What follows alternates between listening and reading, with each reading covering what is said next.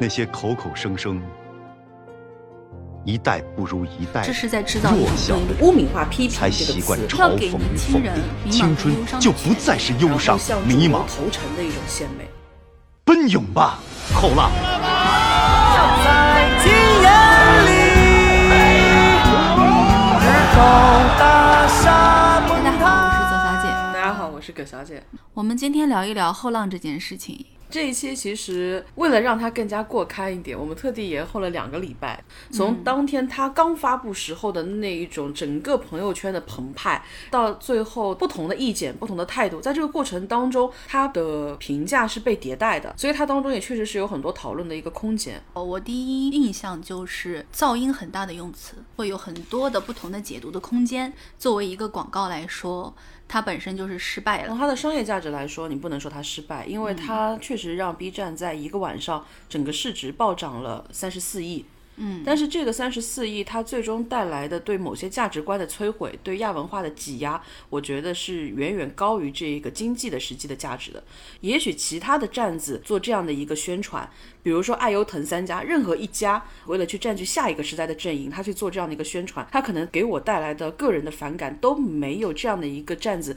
对我来的触动大。我是第一代的 B 站的用户，整个弹幕的文化其实是从日本的 Nico Nico 出生的，后来内地就开始有一些站子去复刻这样的一种形式，就是大家所熟知的 A 站跟 B 站。那么 B 站它其实是在 A 站长期运营不利的情况下面，一批人从 A 站出发，做了这样的一个独立的 B 站。所以 B 站它的整个母体的文化是完全小众化的，真正的亚文化群体的，他们是零散的群体，他们每一个群体的人都不多，大家有不同的爱好，每每一个都有自己独立的圈子，然后这些圈子以一种非常松散的方式去生活，这个松散是非常重要的，因为你一旦把这些松散凝结成了一块儿，你就是去挤压了这些亚文化各自独立存在的空间。这就是说，我们对于爱奇艺的态度跟 B 站有很大的不一样，是我们觉得爱奇艺是比我们更强大的一个平台，然后呢，我们只是它的用户，我们不会对它产生感情，但是我们会对 B 站产生一种归属感。这个东西是很多人买大会员的原因。就是在 B 站几次改版之后，源代码里面是有非常清楚的记录过你是怎么样去买的，你买的时候这个大会员的价格是怎么样的，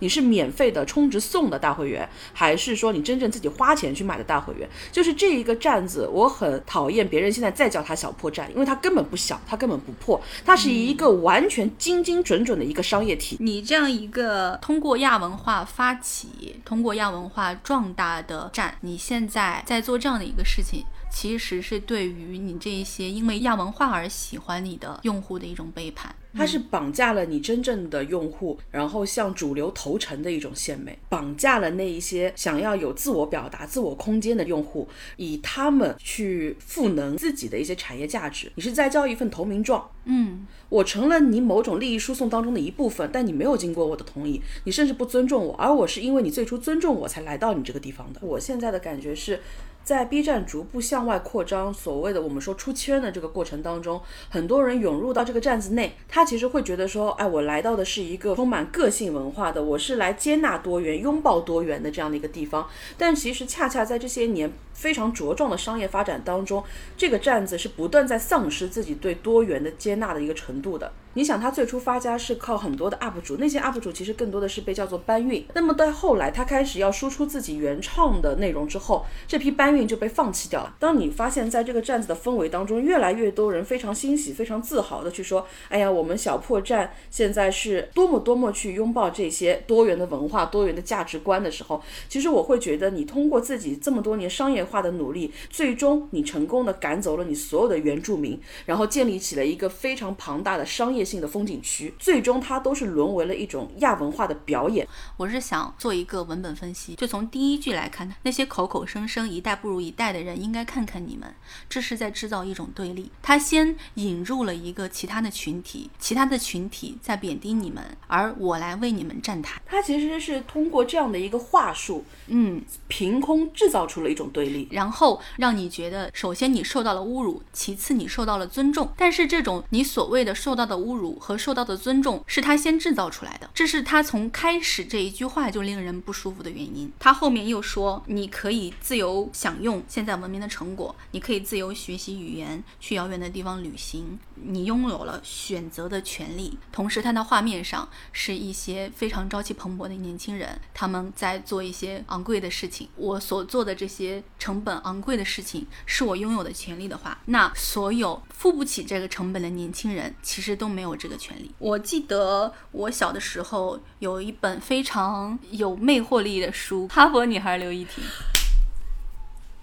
看过，看过，看过，看过。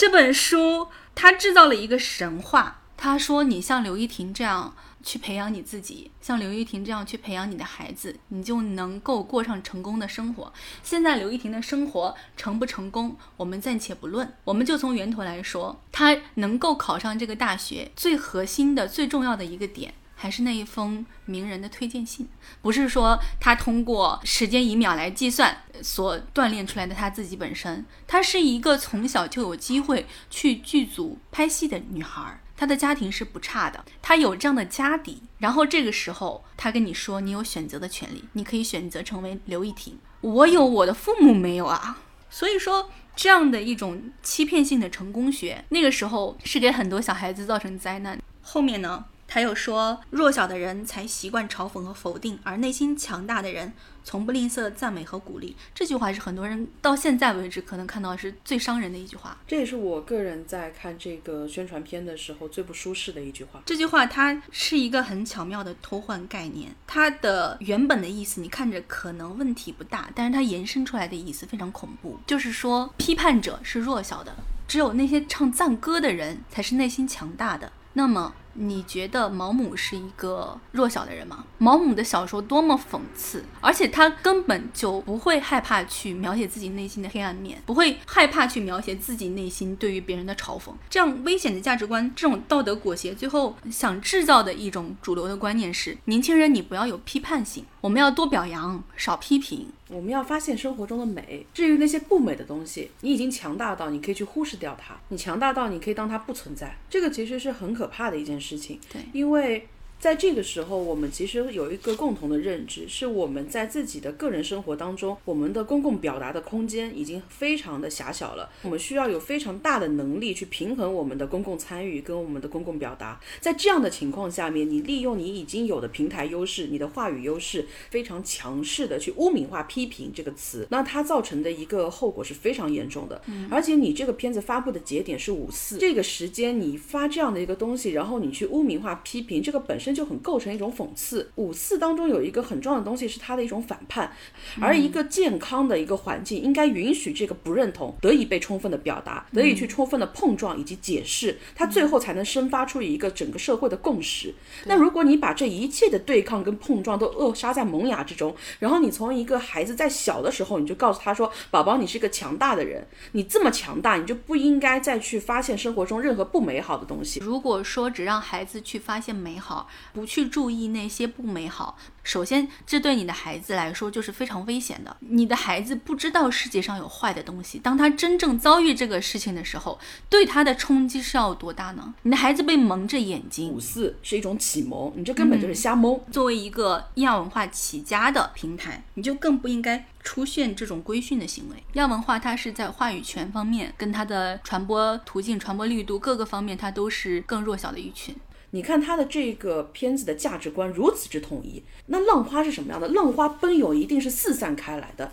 浪花应该是一个完全动态的四散的一个过程。但是你把这个东西变成了一个收束的单向度的一个东西，整整齐齐的拍在沙滩上，然后等待着下一批后浪。他最后的结尾我也很不喜欢，他最后说：“因为你们这世上的小说、电影、音乐中表现的青春，不再是忧伤迷茫，而是善良、勇敢、无私和无所畏惧。”首先，忧伤跟迷茫，你觉得它是一个中性词汇还是贬义词汇？中性啊，但是他把它哀乐才是人之常情，他把它放在善良无私这些嗯高度褒高度褒义的词汇上面，意思就是说迷茫跟忧伤它是贬义词汇，这也是对于迷茫跟忧伤的污名化。要给年轻人迷茫跟忧伤的权利，因为他们不急着成长，因为有很多的选择，它恰恰是在迷茫之中孕育出来的。他在迷茫的时候才会反复去比较、去思考，我究竟要做的是什么。对，而且。你刚刚说的这个内容让我想到了很久以前我看过的一个达人秀性质的一个综艺，那一个少年很特别，他玩的是特斯拉的交流电。当他走上舞台的时候，他的十根手指，具体数字我记不太清了，但是十根手指当中可能已经有三根已经没有了。然后那一期的嘉宾是一个非常非常成功的一个主流平台的主持人，那个主持人就有一种非常母性的态度，很具备控制力的流泪的方式，在告诉那个男孩子，我真的很心疼你的手，你那么年轻，你再这样继续玩下去，你生命就没有了，你生命都没有了，你这一切又有什么意义呢？节目组就把他的母亲请了上来，母亲上来涕泪横流，说我劝过我的孩子，但是我的孩子就是想这样做，我别无所求，我就希望他健健康康。那个男孩他带着一种展示跟自豪走到这个舞台上来，但是这个舞台变成了一种完全的一个道德的裹挟。你说他想当年的特斯拉一样，我想用交流电去主宰人类的文明吗？不是的。他就觉得这个东西酷炫、好玩，而且我愿意用我的一辈子去玩这样一件东西。但是他在我们主流的家庭的价值观当中，他就是不被允许的。而达人秀应该是一个什么样的节目？达人秀它就是所谓的接纳多元。你如果不接纳这些多元，你把他们叫到这个舞台上来供你赏玩，你就是在猎奇。它跟这个宣传片所传递出来的东西就很像，你把他们请了过来，但是你却不认同他们真正的这样的一个价值，但是你又要用他们的这样的一些东西来为你背书，你要借由他们去获得你走进下一个时代的传票。最令人反感的点还是他说我是鼓励多元化的，我是鼓励你们喜欢你们自己想喜欢的东西的，但是他最终鼓励的还是积极的多元化。它就好像是在一张 A4 纸上用条条框框画了非常细分的格子，然后跟他说：“孩子，你站在这个格子里面，让你抬头看天，天是如此的无边无际，这是我为你打下的一片江山，而这个江山任你享用。但是孩子，你别迈出这个格子。你当然你不能去苛求一个商业公司，因为这个片子本身是一个广告，幕后的运营方是盛佳，是上海的一家广告公司，他帮快手做过可爱中国，他们很擅长塑造一个主流价值观当中的一个群。形象，嗯，他们非常擅长去动用这样的一个话术。我们的这个社会其实是一个高度差异化的社会。但我们却要在这样的一个广告片当中，一定要去强调大同。你的这个站子最大的优势，难道不在于它的不同吗？你试图去告诉别人，所有的年轻人都在我们的站子里面，你其实想告诉的是，这个时代的未来在我们这边。但是最后你会发现，你所有的这些浪潮都需要一个前浪来给你背书。这个背后体现出来的一点就是说，虽然他非常的赞美我们，但是话语权在他手里，他拥有对于后浪的定义的权利，这是一种强话语。权，所以他认为他说出来对我们的赞同是更有分量的，所以他并没有选择让年轻人自己发声的方式，通过对于后浪的一点点讨好来大力的讨好那些前浪。而且就是他这么一闹之后啊，后浪这个字就是变成了一个完全被污染掉的中文词汇。我之前有看到一张照片很有意思，它是一个卖韭菜的摊子，后面放了一张硬纸板，上面写的是新鲜后浪。放过后浪好吗？就是你会发现，他这个片子他强调的这些东西，没有给我们平凡的权利，没有给我们平庸的权利，没有给我们选择广阔世界的权利。我第一次对后浪有概念，其实是上海的一条话剧街安福路，因为上海话剧中心就是更早之前的上海的青年话剧团也是在那边的，所以它其实可以说是上海话剧的一个发源。在那个时候，上画是有两个大的话剧品牌，其中那个更小的话。剧品牌就被叫做后浪，在那个时候，上海话剧艺术中心它刚刚完成了一个从事业单位转到企业的这样的一个过程，也就意味着它得到的一个财政补贴非常少了，它开始要进行一个市场化的运作。同时，在那个时候，现在的剧场没有那么多的观众，最严重的一件事情就是说你的戏真的没有人要看了，你要把这些人拉进来，那怎么办？当时上画做了一个很成功的尝试，就是说我开始去演阿加莎克里斯蒂的这些谋杀的故事，谋杀戏话剧，谋杀戏啊，对，我看过好几部，就是取决。决于这部戏死了多少人，对吧？所以至今没有一部剧可以超越《无人生还》。那么在这样的一个过程当中，在当时我忘记是杨少林还是吕梁作为整个上画的负责人，他们曾经在公开采访当中说过一句话，就是我们希望用这样的一个方式把观众先拉到剧场里面来。那么同时我们不能只做这个，我们还要做后浪。后浪是什么？就是我们要把真正的好的小剧场的戏剧做起来，让大家知道说戏剧并不只有谋杀戏剧。借由这些观众看了谋杀戏剧进到剧场之后，我们要抓紧这个机会，让他们去发现原来这个。舞台上有那么广阔的一片天地，最终让他们汇聚到自己的每一条支流当中，这才是后浪。但是过了这十多年，谋杀之外，依旧只有谋杀。它是一个后浪的发展的过程，因为它已经过去十多年了。历史的车流滚滚而过，没有留下任何东西。对于后浪的那些过分的期待跟过分的赞美，最后你可能会发现，它跟前浪没有太大的区别。这个事情让我想到了两首歌，一首是苏打绿的《他下了夏天》，一首是万青的那个《杀死那个石家庄人》。这两首歌其实讲的是一件事情，它讲的是平凡的人、平凡的家庭、平凡的人生，但是他们两个表达出来的态度是不一样的。苏打绿那首歌，它里面说，汗水在他身上化成了彩虹，步伐的节奏延续生命的河流，默默在岗位战斗的每个小小英雄。他讲的是很积极的，每天吃便当就是他的最大的享受，他也不害怕被人群淹没。富有和贫穷，卑微和伟大相同。我觉得这是一首很好的歌，因为他讲的是平凡人有爱自己的权利，有平凡的权利。我个人当然更喜欢的是万青那一首，他很颓。三十年日复一日，直到大厦崩塌。妻子在澳洲，我喝几瓶啤酒，我的日子就这么过下来了。我没有拒绝这样的生活。当生活没有浪潮的时候，你可以选择我就这样顺其自然，顺流而行，没有必要去制造人为的浪潮、人为的奔腾，这些都是速朽的。而且所有的人为，它就好像是一针强心剂，但是这个强心剂在药效过去之后，你需要去反复去击打，它是真的伤身体的。你就想，同样是已经经历过这个阶段的，就是昭和男儿之后平成废柴，平成世代最喜欢的、被奉为经典的就是 EVA 嘛。EVA 里面电真丝的爸爸训练他，就是说你不上初号机你就滚回去。那么平成这个时代其实是诞生了无数像电真丝这样的人的，他们有一个群体就是谪居族嘛，我们也去采访过谪居族的话，你说他们有多失败，其实不是的，他们只是觉得生活没有浪潮，他们对很多东西是幻灭的。那为什么会幻灭？是因为你在之前给他营造了这样的一个幻象，你会告诉他们你有很多奔涌的方向，但事实上你的整个固化、你的不易、你的步履维艰，到最后去。反复挤压它本应该有的生存空间。我之前有看过一篇文章，说日本有一百万的谪居族，过着简单的生活，吃着外卖，在家里面看动漫、玩游戏，他们没有那种冲劲儿。而且北野武好像还有对他们发过一些声音，就是说你们年轻人一定要冲起来，我老头子都不认输，你你们这些年轻人在你们这个光辉的年纪就选择这样的生活，他是不理解的，因为在他年轻的那个时代，就是奔涌而出的那种蓬勃的创。道理，他们对未来有非常美好的幻想。你说现在年轻人，他们对未来有多么美好的幻想，都会被现实打压掉的。这个其实是取决于我们所说它的外部空间。外部空间其实就很简单，第一个是你的大环境发展下的一个文化空间，你的文化语境是不是足够去容纳你的这种多元？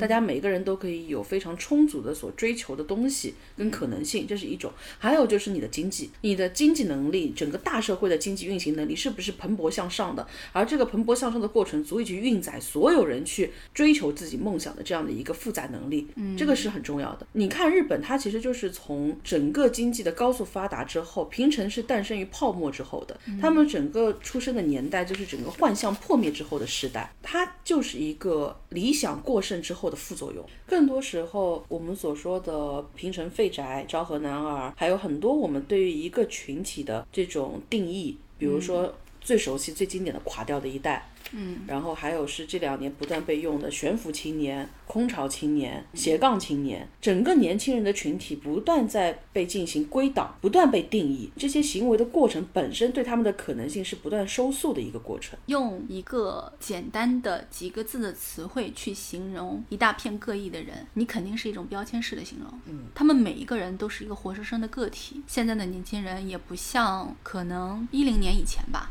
探讨理想主义的时候那种热血沸腾的样子了。我觉得一零年很像一个，也可能是我个人的一个分界线。在那之前，在公共文化领域，你谈到理想主义都是一个非常褒义的词汇。你现在慢慢的都是对于理想主义的解构，因为理想主义它非常像一种骗局。其实理想主义也是被污名化了嘛。他现在所说的那个理想主义，跟我们当时所说的理想主义不是一个概念了。现在的理想主义，它更多的被用来渲染一种消费的氛围，因为只有消费是安全的，所以所有人敢说的就只有消费。就之前有一个中国青年发展报告，它当中就提到了青年人目前最具共性的三大愿望，就是脱单、减肥加暴富。就从广告群体上来讲说，它点燃了这个欲望，就是所有人对这种金钱灌溉出来的生活是带有很强烈的这种欲望的。嗯，而且我们现在。无可否认的是，我们被这种金钱驱动的这种价值观，是多多少少都受到非常严重的这样的一个影响的。我们没有一个真的说我可以脱离目前的经济环境，很单纯的这样的一个所谓的理想。还有一个是减肥，减肥说白了，它其实就是一个颜值主义。而且现在的这些平台让我们的外貌有非常快速的变现渠道嘛。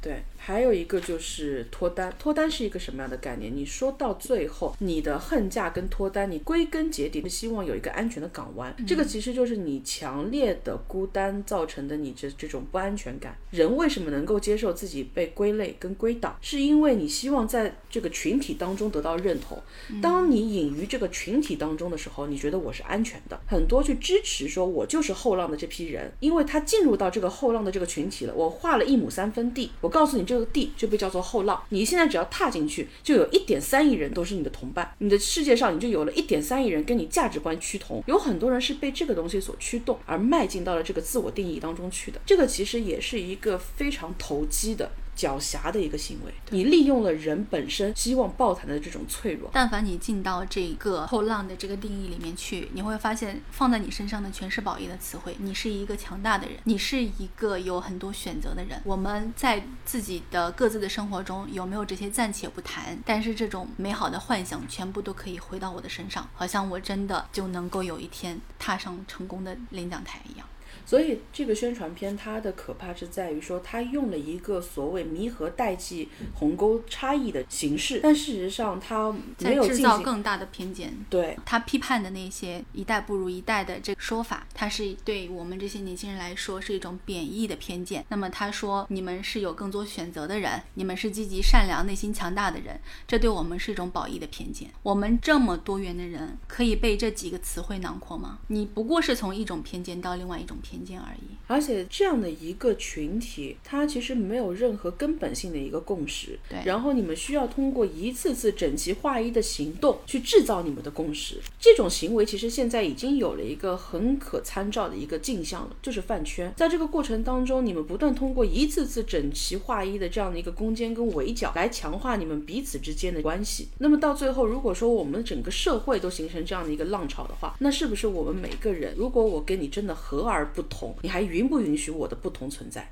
你要跟我讨论多元这个事情，可以，我觉得是多元让你有了你定义我们的权利，但是你不能用这个东西来裹挟我们，把我们收缩到更少的圆里面去。因为它的整个内容，它并不是给他真正的用户看的。这也是我觉得我感受不到尊重的一个很重要的一个原因。它更主要的是让那些具备强资本运营能力、强话语权能力的人给他投资。对，然后告诉他，你看，年轻人在我这儿，我们是一条沟壑里的存在。年轻人是他的资源，但是他不尊重年轻人，他也不在乎他们。嗯，话倒过来说，你就会觉得。在这个领域里面，在一个亚文化的圈子里面，这么多年所有人灌溉出来的领域内的第一，他到最后只有这么一种变现方式吗？我觉得他短平快，他似乎觉得他如果在这个时候不再背水一战，去抢夺更大的天地，他有可能会被遗忘。所有的这种平台现在都在抢占市场、抢占资源。我要做所有事情，而不是做好一件事情。这个其实就是为什么他这一年动作会那么大，以出圈为目的的跨年晚会，以一个以宣传为目的的一个后浪的广告片，他的目的都是非常统一的。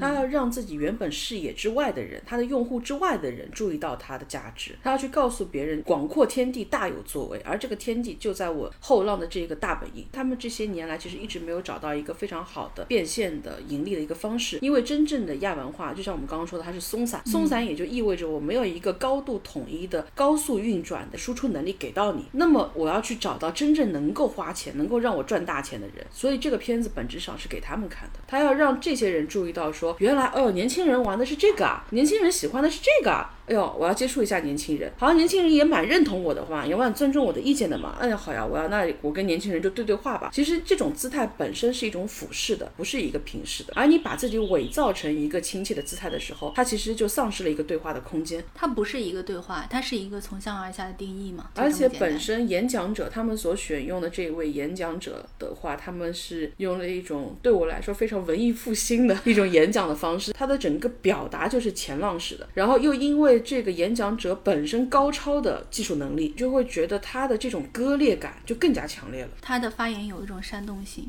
有一种让人好像跟着变得慷慨激昂的能力。他很像我在高中的时候，学校经常会邀请去演讲的那种成功学导师。对对对，他会跟你说去做，你就能成功。废话，而且他带来的问题是太容易被复制了。这次是好在很多人慢慢开始去讨论它的一些可能带来的负面影响。但是如果说它真的跟它当天五四横空出世的一样，是全民一片赞美的，之后很多家的网站他们都会选择用这样的方式去宣传、去运营、去煽动，那么最终带来的就是天下大同。我很喜欢你刚刚说的“煽动”这个词，我觉得是这样，特别是一些想要传达正面的。价值的平台也好，媒媒体也好，个人也好，你们最重要的就是不要用感情去影响别人，而是用你的逻辑去影响别人。因为一旦一个东西它具有了煽动性，它就会迷惑一些人的眼睛。你自己所产生的内容，它附带有煽动性之后，你能不能做到一些好的传达，这是很重要的东西了。可复制性太强，就造成了如果说在这样的一个片子出来之后，没有足够的反对或者质疑，再退一步讲讨论的。声音的话。它其实可能会变成某种先行者，那在之后我们所能够讨论的空间就更加的少了。所以在这样的一个情况下面的话，对于后浪的质疑，很大程度上是在维护我们自己本身可供讨论的空间，这个其实是很重要的。然后还有一个就是，我觉得浪潮的形成，它其实无非两个，第一个是风，第二个是潮。那么风其实是借势，潮才是大势。浪潮奔涌的一个过程，我很喜欢的是，当然他当时自己想表达的一个语境不是这样的一个语境，只是我觉得。可以在最后借用他的这句话，就是张国立在另外一个采访当中，他曾经说过一句话：“浪不争先，图的是滔滔不绝。”那我觉得，对于浪潮本身来讲，生活没有浪潮，人际之间也没有前浪跟后浪。人不是单纯的去以年龄去划分的，社会也不是可以用一个个生搬硬套的一个词去深造出来的。我们所去做的，或者说我们应该尝试去努力的，其实是在这样的一个大潮当中，如何能够保有自己至少安全的、可供讨论、可供发生的这样一个空间。我们千万不要去污名化，再去挤压对话的一个空间了。我们应该去允许这个。浪潮四散奔涌，那最终我们整个生活才可以滔滔不绝。就像我不会觉得我爸说我一代不如一代，我就跟我爸是一个对立的状态。我也不会我的朋友非常赞赏后浪，我就不跟他做朋友了。我觉得我们要有的是这样的一种态度，我们可以同意别人有跟我们不同的看法，我们不要制造这种对立，制造个人与个人之间的对立。因为我跟你观点不同，我就要跟你刀剑相向。商业的变现对于一家企业的运作来说，这是他最初的原动力，他愿意去担一个社会责任，这当然是他对于自己的一个高标准、高要求。但是至少，当你不想去做这件事情的时候，你不要把自己伪饰成那个样子来为自己谋利。我觉得是这样的，我可以容许他做这样的作品，但是我希望他容许我批评他。还有就是当你通过一些本身就已经比较弱势的亚文化的群体，通过他们去进行了原始积累，发家致富之后，尊重他们，尊重他们，不要去赶走你整个生态圈的最初的那批原住民，而去去建造一个完全的商业的风景区。因为风景区是没有生命力的，生活区才是真正我们生活浪潮奔涌的地方。